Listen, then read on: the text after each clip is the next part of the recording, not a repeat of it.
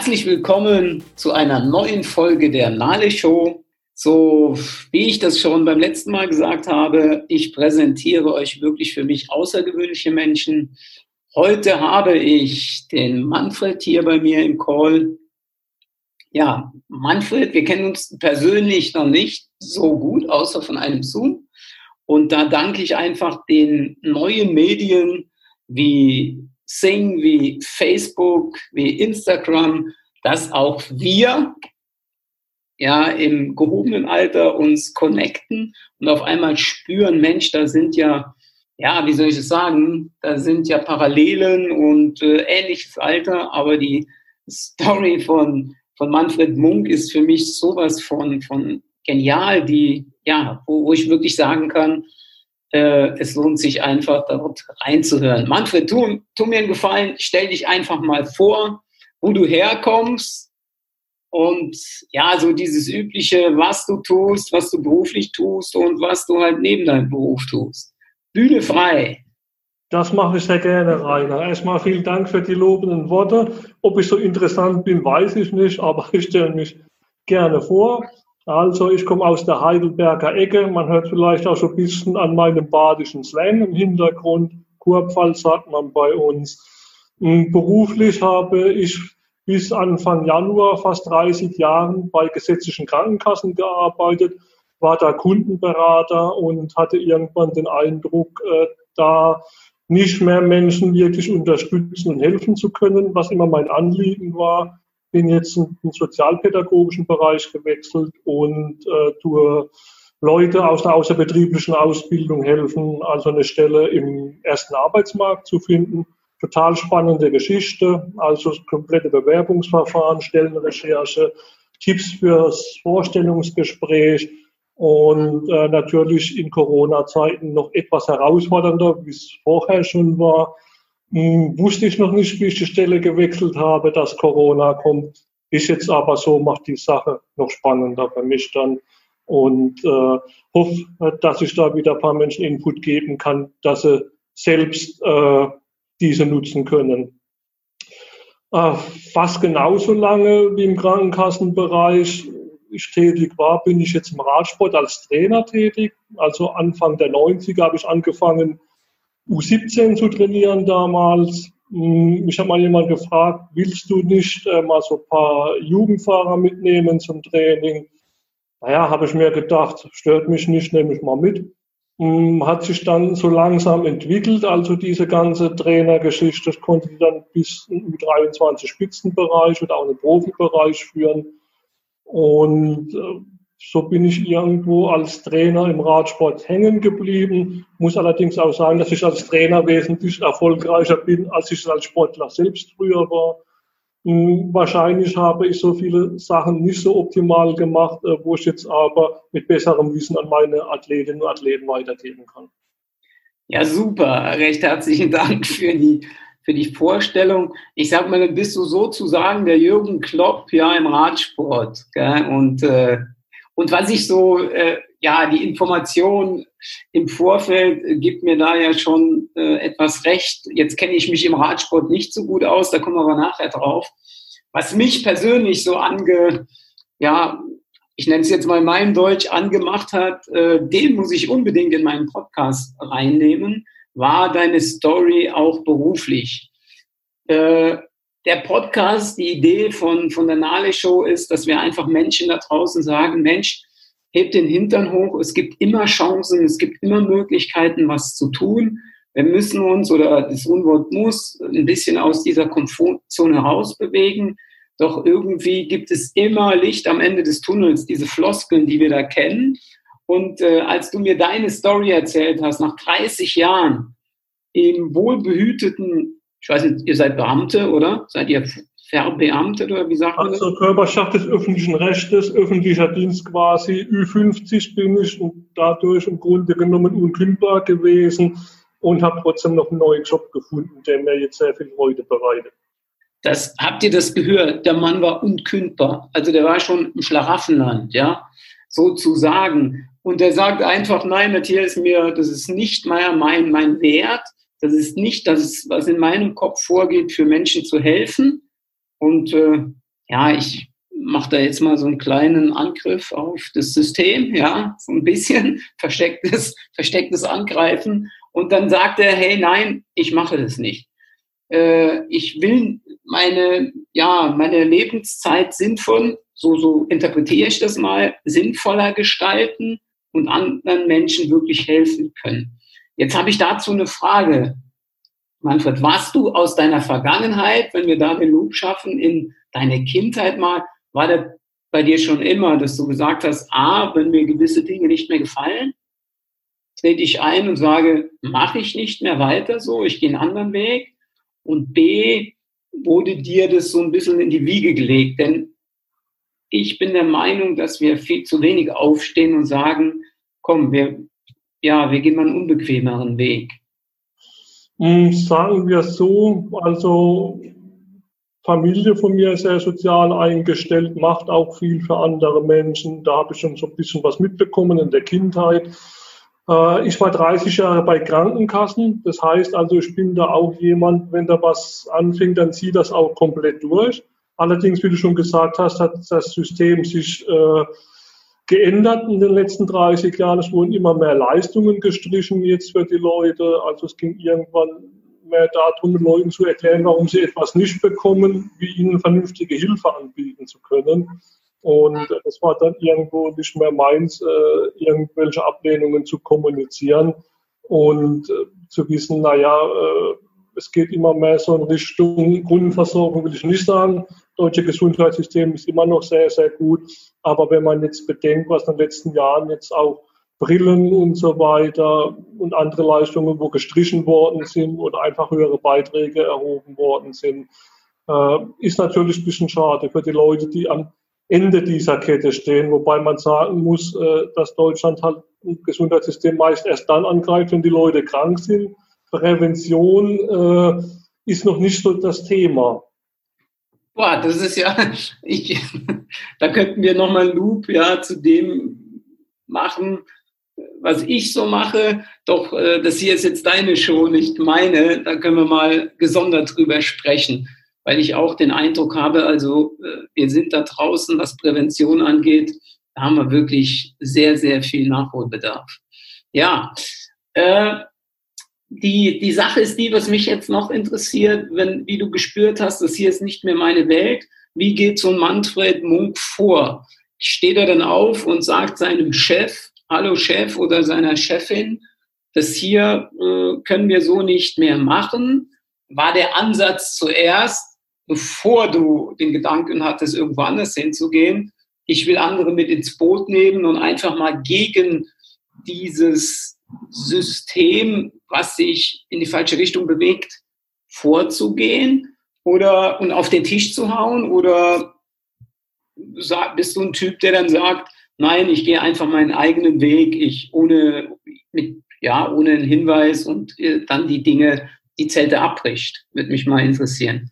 Also ich finde, man sollte immer erstmal konstruktive Verbesserungsvorschläge machen, einfach eigene Ideen einbringen. Wenn man dann merkt, diese Ideen werden nicht wahrgenommen oder nicht zur Kenntnis genommen, habe ich ja immer noch die Möglichkeit, äh, einfach Leute auch wenn es eine befristete Minutenzahl zur Beratung gibt, zu sagen, komm, äh, die Leute sind jetzt echt schlimm dran, da hat Schicksal ganz arg zugeschlagen, äh, ich berate die einfach so ein bisschen länger, äh, wird dann natürlich auch, da war auch nie Nein da, muss man sagen, also äh, von meiner Firma, die haben es immer gut gefunden, wenn ich Leute abgeholt habe und konnten sie auch unterstützen. Allerdings, äh, wenn schon diese Idee überhaupt da ist, Gespräche zu begrenzen zeitlich, ist das ein Rahmen, in dem ich mich nicht mehr unbedingt bewegen möchte. Mhm. Wo bist du jetzt äh, in der freien Wirtschaft oder immer noch irgendwo, ich sag mal so, so im Mantel der Sicherheit? Ich bin äh, bei einer GmbH, also das ist freie Wirtschaft, aber ich denke mal, versucht überall seinen Job möglichst gut zu machen. Das habe ich 30 Jahre bei Krankenkassen gemacht, sonst wäre ich nicht so lange da gewesen. Also ich bin schon jemand, äh, der nicht jetzt bei der ersten Schwierigkeit schreiend davonläuft, sage ich jetzt mal ganz salopp. Also ich versuche dann natürlich auch äh, einen Weg also lange zu gehen, um dann zu sagen, nein, ist einfach nichts mehr für mich und äh, bin jetzt nicht auch derjenige, der dann äh, sofort sagt, nee, breche ich ab, äh, weil die erste Schwierigkeit auftaucht. Sollte man nicht tun. Ich glaube, manchmal tut man an Kämpfen und an Schwierigkeiten wachsen. Super. Also auch da hört genau hin. Der Mann ist äh, ja in der freien Wirtschaft jetzt tätig. Also die Bewertung geht immer äh, ich, ich gehe mal so ein bisschen ja, forsch vor, jeden Tag wieder neu bewertet, ja. Und äh, kenne ich ja auch aus der freien Wirtschaft. Was gestern war, ist vorbei. Heute und morgen zählt, ja, hier und jetzt. Und wenn man, wie gesagt, für mich eine einmalige Story, ja, sowas habe ich äh, jetzt ist mir noch nicht begegnet, ja. Und äh, jetzt will ich da auch den Bogen spannen zu dem, was du neben deiner beruflichen Tätigkeit machst.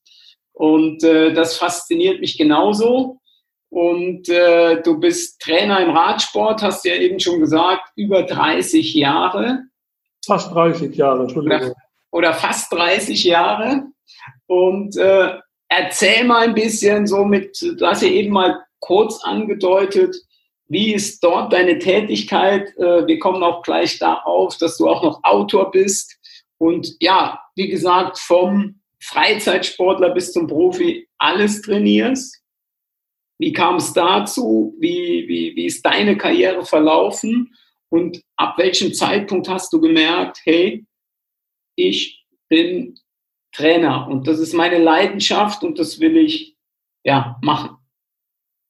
Also ich bin selbst relativ lange Rennrad gefahren als Aktiver, hatte da allerdings durch äh, Stürze, Krankheiten äh, etwas Pech. Äh, bin nie so weit gekommen wie als Trainer, aber vielleicht war das für mich auch eine Herausforderung. Ich habe dann äh, von meinem Verein im Jahr 1992 die Anfrage bekommen, ob ich nicht die U17 mit trainieren möchte oder U17-Fahrer. Hm, habe ich dann gemacht. Mir damals noch nicht so viel dabei gedacht, aber natürlich versucht, äh, wie ich es heute auch mache, die Menschen da abzuholen, wo sie gerade stehen, mit ihnen einen gemeinsamen Weg zu finden, von dem wir beide überzeugt sind und sie dann in ein Ziel zu bringen. Konnte damals meine U17-Fahrer dann bis in U23-Spitzenbereich also bringen oder jetzt auch einen Kontinentalprofi-Bereich, also Fußball, das ist dritte Liga, wenn man da einen Vergleich ziehen darf. Am Ende meiner Laufbahn konnte ich mich dann noch mehr auf meine Sportler konzentrieren. Mein erster Höhepunkt als Trainer war dann 2000 in Sydney, die Paralympics, äh, wo ich einen Sportler betreut habe. Der hat zwei Silbermedaillen gewonnen. Das war natürlich ein besonderes Erlebnis, der 1000 Spiele in Sydney mit dem ausverkauften Olympiastadion schon, also bei der Eröffnungsfeier. Also Gänsehautfeeling. Und äh, zwei Silbermedaillen jetzt als Trainer bei einer Olympiade zu gewinnen, ist eigentlich der größte Karriereerfolg. Darf ich da kurz mal dazwischenhauen? Entschuldigung. Also du warst da mit vor Ort ja. als, als äh, Coach, ja. äh, praktisch neben dem Bundestrainer. Kann ich das so, was kann man das so? Mein Schützling wollte mich unbedingt dabei haben, weil ich ihn darauf ah. vorbereitet hatte.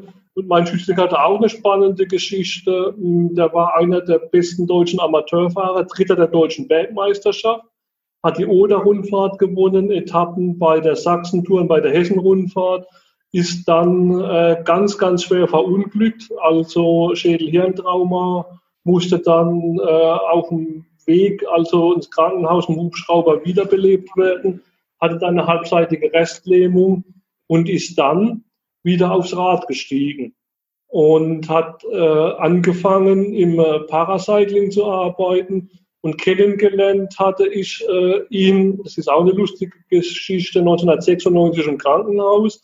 Ich lag damals im Krankenhaus, weil ich mir die rechte Kniescheibe zertrümmert hatte. Und er hat mein Bett bekommen, weil er Schrauben aus dem Oberschenkel bekommen hat. Das war unser erster Kontakt. Und paar Jahre später haben wir uns wieder gesehen. Also ich war damals in Hessen. Der Sportler kommt aus Frankfurt, relativ erfolgreich.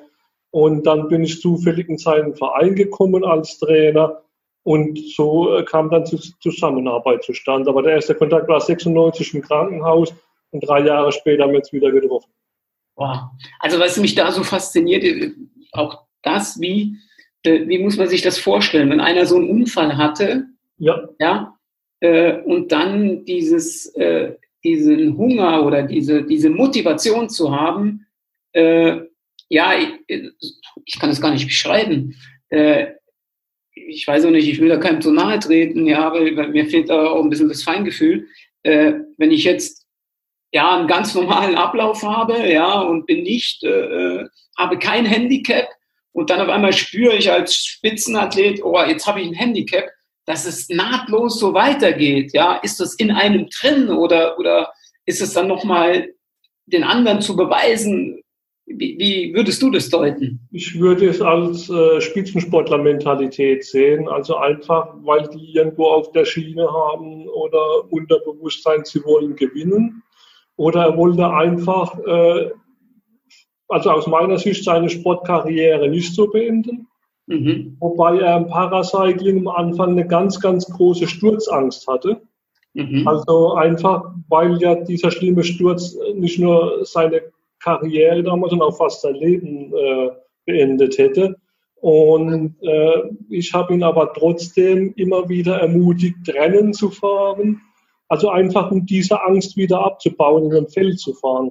Mhm. Und das hat gemeint, das hat ihm so, so gut getan, dass wir immer kleine Schritte gegangen sind, einfach diese Angst wieder abzubauen weil der Stand sich äh, so ein bisschen dann, äh, wenn du halt im Radrennen nicht manchmal das Vorderrad einfach reinsteckst, wenn eine Lücke da ist und selbstbewusst auftrittst, äh, dann bist du irgendwann ganz hinten. Also du musst schon versuchen, äh, dich vorne zu behaupten. Und das haben wir dann halt auch über Wettkämpfe. Er hat sich dann sogar in meiner Zeit als Trainer nicht behinderten Wettkämpfen, ne, Handicap-Wettkämpfen platziert und dann Top Ten. Ja, okay. Boah, super. Da sieht man, dass er einen riesengroßen Motor hatte, einfach noch durch seine Karriere vorher. Hatte halt dann eine Restlähmung, einfach durch den schweren Sturz. Aber es war halt auch einfach eine tolle Zeit, muss ich sagen. Diese Geschichte fand ich so besonders. Ja. Und äh, so war das dann auch, äh, ja, einfach unvergesslich mehr. Ja. Äh, ja, wenn ich jetzt so, ich komme ja aus dem Fußball, ja, so, äh, und wenn ich das jetzt so vergleiche, was du da trainiert hast, ja, und wenn ich dann vergleiche, oder wenn, wenn ich mir vorstelle, Manfred Munk, ja, kenne ich nicht, aber du arbeitest mit Spitzenathleten. Im Fußball ist es so, ja, irgendwie so, so dieser ganze Rubel, ja, äh, die Leute sind viel bekannter, auch in der dritten Liga dann schon, ja, oder der vierten Liga. Ja, ich habe immer so den Eindruck, bitte liebe Fußballer, nehmt mir das nicht quer, aber wenn jemand in der vierten Liga spielt, habe ich immer den Eindruck, der, den, den musste schon siezen, ja. So nach dem Motto, weil der da äh, den Ball ein paar Mal mehr hochhalten kann, ja. Oder denkt es zu können. Gleich äh, Thema wie mit den äh, Trainerkollegen. Ja, ich, ich, ich bin jetzt mal ziemlich frech hier und, und Erzähl mal ein bisschen von euch, weil ich finde immer, gerade in der Szene Radsport kenne ich jetzt wirklich noch niemand. Ich durfte durch eine Tätigkeit früher äh, Biathlon Leute kennenlernen, Langlaufmenschen, Schlickenrieder durfte ich persönlich kennenlernen. Äh, äh, Michael Kreis, ja. Und äh, die Leute, äh, ja, neben denen hast du gefrühstückt und die waren irgendwie total easy. Wie ist das bei euch oder warum ist so dieser Unterschied? Empfindest du auch den Unterschied? Weil du hattest mir auch schon mal gesagt, dass du im Fußball dich gut auskennst. Äh, sag mal da so ein bisschen deine Meinung als Insider. Naja, Radsport, äh, Deutschland ist jetzt nicht unbedingt eine Radsportnation wie Belgien, Italien oder Frankreich. Es war damals ja zu Team Telekom und Ulrich Hochzeiten, also dass das sehr, sehr groß vermarktet worden ist aber äh, die Bühne hinter Telekom, also wo immer noch äh, Weltklasse-Leistungen gebracht hat. Ich glaube nicht, wenn ich da ein paar Namen sagen würde, dass die irgendjemand bekannt oder vielen Menschen bekannt sind. Also jetzt außerhalb vom Radsport. Hm, es ist immer auch schon eine Sache der Medien, also wie es dann äh, kommuniziert wird an die Menschen. Und äh, Radsport finde ich, hat da so ein bisschen Stiefmütterchen-Dasein gehabt. Wobei durch die neue Deutschland-Tour also wo jetzt leider wegen Corona dieses Jahr ausfällt, die geben sich sehr, sehr viel Mühe und die haben ja auch diese Drittdivisionäre, also diese deutsche Drittligamannschaften, die mitfahren, auch mit Namen vorgestellt. Also die haben sehr, sehr viel Info rübergebracht dann. Und das fand ich toll. Ist wahrscheinlich der Weg, also einfach um Sport bekannter zu machen. Aber ich frage dich jetzt mal Leichtathletik oder jetzt auch andere Sachen, jemand, wo Olympia auf Platz fünf oder acht läuft, ist vielleicht nicht so interessant teilweise wie jemand, wo in der dritten oder vierten Liga spielt für die Mädchen. Mhm. Also von, von, der, von der Leistung her, Entschuldigung, wenn ich äh, von der Leistung, was die Menschen so bringen müssen, und da will ich jetzt auch hinkommen, wie so eine Trainingsintensität aussieht. Also mir geht es jetzt einfach auch darum, dass wir den Menschen da draußen mal sagen, hey, egal was wir tun, und das denke ich auch, äh, wenn du die Leidenschaft hast, traust du dich Dinge. Jetzt holen wir mal deinen beruflichen Werdegang. Und wenn du die Leidenschaft hast, dann für eine Sache, dann bleibst du da auch dran, ja, trotz Widerstände. Und äh, äh, ja, wenn du die Leidenschaft auch für den Sport geschafft hast, äh, was für mich ein Wahnsinn ist, als Fußballer zu vergleichen, äh, Leichtathleten, welchen Aufwand sie betreiben müssen. Wenn du da mal ein bisschen erzählst, wie sieht so ein Training bei den Jungs und Mädels aus? Weil ich auch mitbekommen habe, dass dein Training schon mehr so mehr Qualität als Quantität aussagt, ja. Also ich versuche das äh, immer an die Menschen anzupassen. Ich habe äh, Schüler dabei, ich habe Studenten dabei, mm, es sind Leute dabei, die ganz normal arbeiten wenn ich jemand habe, der acht bis neun Stunden arbeitet am Tag und sage zu dem, jetzt gehst du noch fünf Stunden trainieren, dann kann man das durchaus machen. Die Frage ist halt nur, ob das zielführend ist. Weil die Form, die baut sich ja nicht im Training auf, also da baut man erstmal ab, die baut sich in der Pause auf. Und deswegen ist die Regeneration und Erholung so, so wichtig. Und ich habe in den letzten Jahren ganz, ganz viel ausprobiert oder sogar schon in den 90ern ausprobiert, wie kann ich hohe Umfänge äh, durch höhere Qualität im Training ersetzen. Äh, und hatte dann halt auch Leute, die während ihrer Prüfungen zum Bankkaufmann äh, hessischer Straßenmeister geworden sind, äh, gegen Leute, die im Grunde genommen viel mehr Zeit hatten. Kannst jemand also aufbauen, einfach auf diesen Punkt X? Klar, da musst du erstmal wieder ein bisschen rausnehmen, musst neu aufbauen. Also die Leute, die weniger Zeit haben, können meistens nicht in dieser Abfolge diese Top-Leistungen bringen. Aber aus meiner Sicht äh, kann auch ein G8-Schüler äh, ganz große Leistungen bringen, auch auf internationalem Niveau. Man muss es halt natürlich dann so ein bisschen periodisieren, die ganze Geschichte. Und das deutsche Training im Radsport, das ist sehr umfangslastig. Also was jetzt nicht verkehrt ist für Rundfahrten und größere Sachen, hm, allerdings ist halt immer die Frage, wie will ich als G8-Schüler einen Trainingsaufwand von 20 Stunden in der Woche bewältigen oder noch mehr. Mhm. Also ohne, dass ich jetzt Schaden nehme dadurch.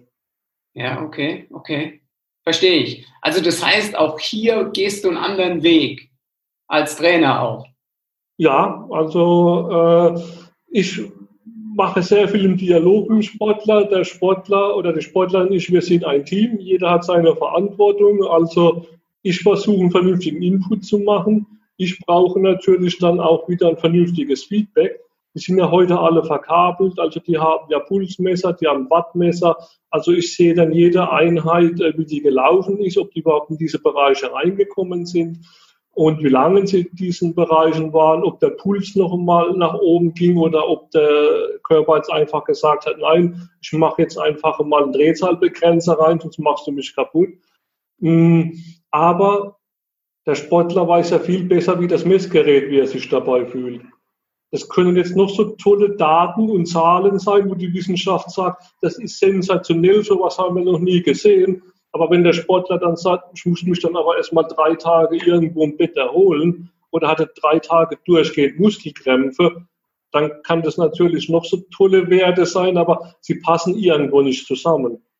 Und äh, deswegen ist mir auch wichtig, ich mache wöchentliche Trainingspläne für meine Sportler, bin aber auch jeden Tag für sie erreichbar, wenn es im Training zwickt oder klemmt.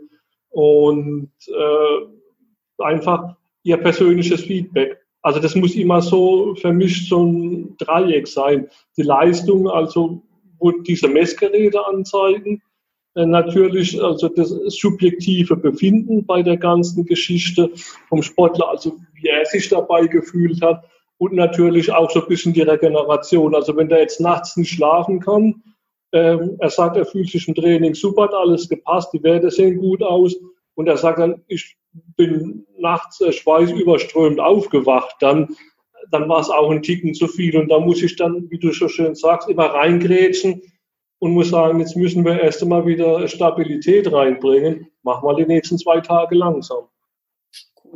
Wie, wenn du, auch hier nenne ich das jetzt mal, du gehst gegen den Strom und äh, wie, wie wird das aufgenommen von den anderen Profis? Wie, wie, ja, das, das, äh, du, du kommst ja schon hier sehr stark über das Gefühl, Empathie, ja, nicht nur äh, rein äh, die Wissenschaft. Und äh, bist du dann auch da so, ich nenne es jetzt mal so ein kleiner Revoluzer, der gegen den Strom schwimmt? Schon immer so gewesen oder interpretiere ich das jetzt falsch? Äh, also diese Interpretation, die ist nicht ganz falsch rein. Äh, ich probiere alles erstmal gerne selbst aus, auch als Trainer. Also die Trainingsformel, wo ich an meine Sportler weitergebe, die habe ich ganz oft schon selbst getestet erstmal dann. Und mir ist natürlich wichtig, jeder Mensch adaptiert Training ja auch so ein bisschen anders. Also jeder eine andere Anpassung. Es wäre ja schön, äh, wenn der, wo am meisten trainiert, gewinnt. Dann braucht man auch keinen Trainer. Äh, dann kann man einfach ein Buch nehmen, ein Lehrbuch und sagen, komm, mach mal, was da drin steht und dann bist du der Beste. Äh, so funktioniert es leider nicht. Und ja, also mir ist mal vorgeworfen worden, Anführungszeichen, als Trainer, ich wäre viel zu underautoritär, aber das war als ältere Trainerschule, ich würde mit den Leuten sprechen und einen Dialog aufbauen.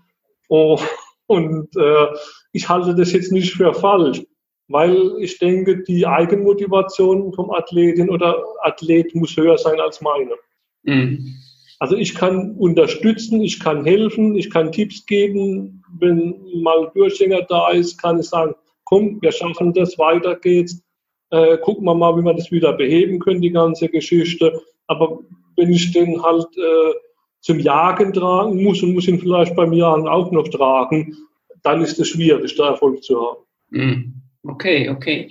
Jetzt so, wir, wir gehen so auf die Zielgeraden ja, des Gespräches. Äh, wie ist das? Äh, das interessiert mich jetzt einfach mal. Wie, wie, wie sieht es denn du als Trainer, du bist, du sagst, du bist immer für die Leute erreichbar, die, die, die Fahrer, ja, die das machen. Wie, wie ist diese Szene, ja, auch monetär? Ja, wie, äh, wie verdienen die Leute da? Verdienen die überhaupt was? Oder kommt es wirklich von innen heraus Spaß an der Freude, den Ehrgeiz und ja, einfach das Ziel zu haben, wenn ein gewisses Talent da ist, irgendwann bei Olympia zu sein? nach dem Motto, koste es, was es wolle. Selbst also in der World Tour, also absoluter Spitzenbereich, äh, das ist nicht so, dass die so viel Geld verdienen, äh, dass sie vielleicht hinterher ausgesaugt haben. Wir bleiben dann in der Radsportszene hängen, also in dem Bereich, wo ich tätig bin. Ich würde von einer Aufwandsentschädigung sprechen und äh, dass man natürlich Material und Reisen und Trainingslager, dass das alles übers Team geht Mm, das ist natürlich auch, also man kann äh, sein Hobby in Anführungszeichen mit einer sehr großen Unterstützung betreiben und kann auch noch ein bisschen Geld mitnehmen. Äh, wobei ich meinen Athletinnen und Athleten immer sage, studiert nebenher, macht eine Ausbildung nebenher, tut euch nie auf irgendetwas fokussieren, dass ihr nur auf einem Bein steht, wenn es euch dieses eine Bein wegreißt. Dann liegt er auf der Nase und müsst erstmal gucken, wie er wieder hochkommt. Und äh, da passe ich aufs Training also drauf. Hat ja vorhin auch gesagt, die acht Schüler, wo ich schon trainiert hatte, äh, wenn da jetzt Prüfungen oder jetzt einfach der Lernaufwand erhöht wird, muss ich mir als Trainer Gedanken machen, wie kriegen wir das zusammen hin? Also eine Form zu erhalten ist wesentlich leichter, wie die aufzubauen. Also da kann man schon konservieren, die ganze Geschichte. Muss man allerdings drüber reden und muss auch sehr kurzfristig mal planen. Oh, cool. Also äh, sehr, sehr äh, ja, verantwortungsvoll, ah, das, was du da jetzt sagst. Und natürlich äh, jetzt so für mich als Nichtkenner, dass äh, ja die Leute nicht ausgesorgt haben, ja, dass wir einfach mehr machen müssen, ja, und äh, dementsprechend das auch von dir so propagiert wird. So nach dem Motto, ist ja auch äh, wichtig, denn ich kenne auch aus anderen Szenen Trainer, äh, denen ist es auf gut Deutsch gesagt scheißegal. Ne? Und äh, äh ja, auch das können wir überall transportieren ne, in die freie Wirtschaft. Ich frage mich immer, warum sind manche Leute so frustriert? Ne? Äh, warum gehen die mit hängenden Gesichtern zu, zum Job? Ja, äh, jetzt mal weg davon, man weiß ja nie, was sonst noch ist. Ja. Aber wenn du dann in die Firmen reingehst und fragst, ja, wie die, wie die Leute miteinander umgehen, äh, diese Fürsorge, was du jetzt da anbringst, ist einfach nicht da. Ne? Oder auch mal zu sagen, Lösungsansätze, ich lasse die Mitarbeiter mal mitreden und sowas, ja. Äh, weil ich bin tausendprozentig davon überzeugt, wenn das eine kann ich auf das andere immer wieder transportieren. Was im Sport geht, geht auch in der, in der Wirtschaft, ja. Ist reproduzierbar, also aus meiner Sicht auch. Und ich habe auch als Teamtrainer schon ganz oft meine Jungs für die Unis Empfehlungsschreiben geschrieben, dass man Prüfungen einfach mal geschoben hat. Oder jetzt halt auch, es gibt ja diese äh, Sporthochschulen inzwischen, wo die Sportler dann ein Fernstudium machen, aber einmal im Monat dann eine Woche da sein müssen, um Prüfungen zu schreiben. Und da ist es für mich auch ganz wichtig, mit dem Sportler zusammen einen Weg zu finden, wo er viele Optionen hat und wo ich ihn halt auch unterstütze und wo er weiß, äh, er ist jetzt nicht allein vom Sport abhängig. Also man schafft sich natürlich gerade, wenn ich jetzt äh, erfolgreich bin, auch ganz, ganz viele Kontakte, dass ich auch beruflich irgendwo unterkomme, gerade wenn der Sponsor sagt, mir gefällt es so gut, der Typ äh, als Mensch und äh, Einstellung als Sportler und so weiter. Klar, also diese Kontakte kriegst du manchmal vielleicht gar nicht, aber trotzdem sollte es halt ein bisschen mehr können, in Anführungszeichen, wie Rad zu fahren. Mm, cool, cool. So, zum Abschluss, Manfred, wir sind schon wirklich fortgeschritten. Äh, gib einfach unseren Zuhörern mal, mal so einen Tipp, einfach so von, ja, auch jetzt Zeitalter Corona und äh, diese Veränderungen, äh, jetzt mal weg von den Sportlern, sondern einfach so, was, was würdest du Menschen, was gibst du Menschen für einen Tipp, wie sie durchs Leben gehen können? Ja, was, äh, das ist äh, auch im Hinblick jetzt auf, auf deine Story. Äh, lass da mal einfach so zwei, drei Sätze laufen zum Abschluss. Also gerade durch die ganze Berichterstattung, die wir momentan haben, die die Menschen beeinflusst, äh, würde ich sagen, nicht von Angst leiden lassen. Selbst einfach mal äh, in Ruhe hinsetzen und überlegen, wer bin ich, was will ich und wo will ich in fünf oder sechs Jahren stehen, ähm, auf einen Zettel schreiben und dann auch mal einfach konkrete Zwischenziele setzen. Äh, zu sagen, in fünf Jahren will ich da sein, äh, ist natürlich eine schöne Sache, aber man braucht auch einen Plan, wie man da hinkommt. Und halt auch einfach nicht äh, so sehr dann von der sich immer schneller drehenden Welt beeinflussen lassen, sondern einfach zu sagen, ich bin ich und ich kann auch was für mich tun. Okay, super. Cooler Abschlusssatz, ja. Und äh, ich bedanke mich recht herzlich bei dir. Hat mir einen riesen Spaß gemacht. Und äh, wir sollten mal das Thema in einem extra Podcast aufnehmen, Thema Prävention, ja, weil du ja auch da ein Profi bist, wo man sagen kann, was kann man den Leuten für Tipps geben, ja, und wie, wie, ja, kommt aber dann später. Das können wir nochmal gesondert besprechen. Ich bedanke mich da draußen bei den Zuhörern und äh, ich wünsche mir, dass ihr uns ein Feedback gebt und uns bewertet. Ihr könnt die Folge hören auf Spotify und bei Google Podcasts sowie bei Apple Podcasts. Ich wünsche mir eine faire Bewertung und dann bis zum nächsten Mal. Manfred, nochmals recht herzlichen Dank. Danke dir, Rainer.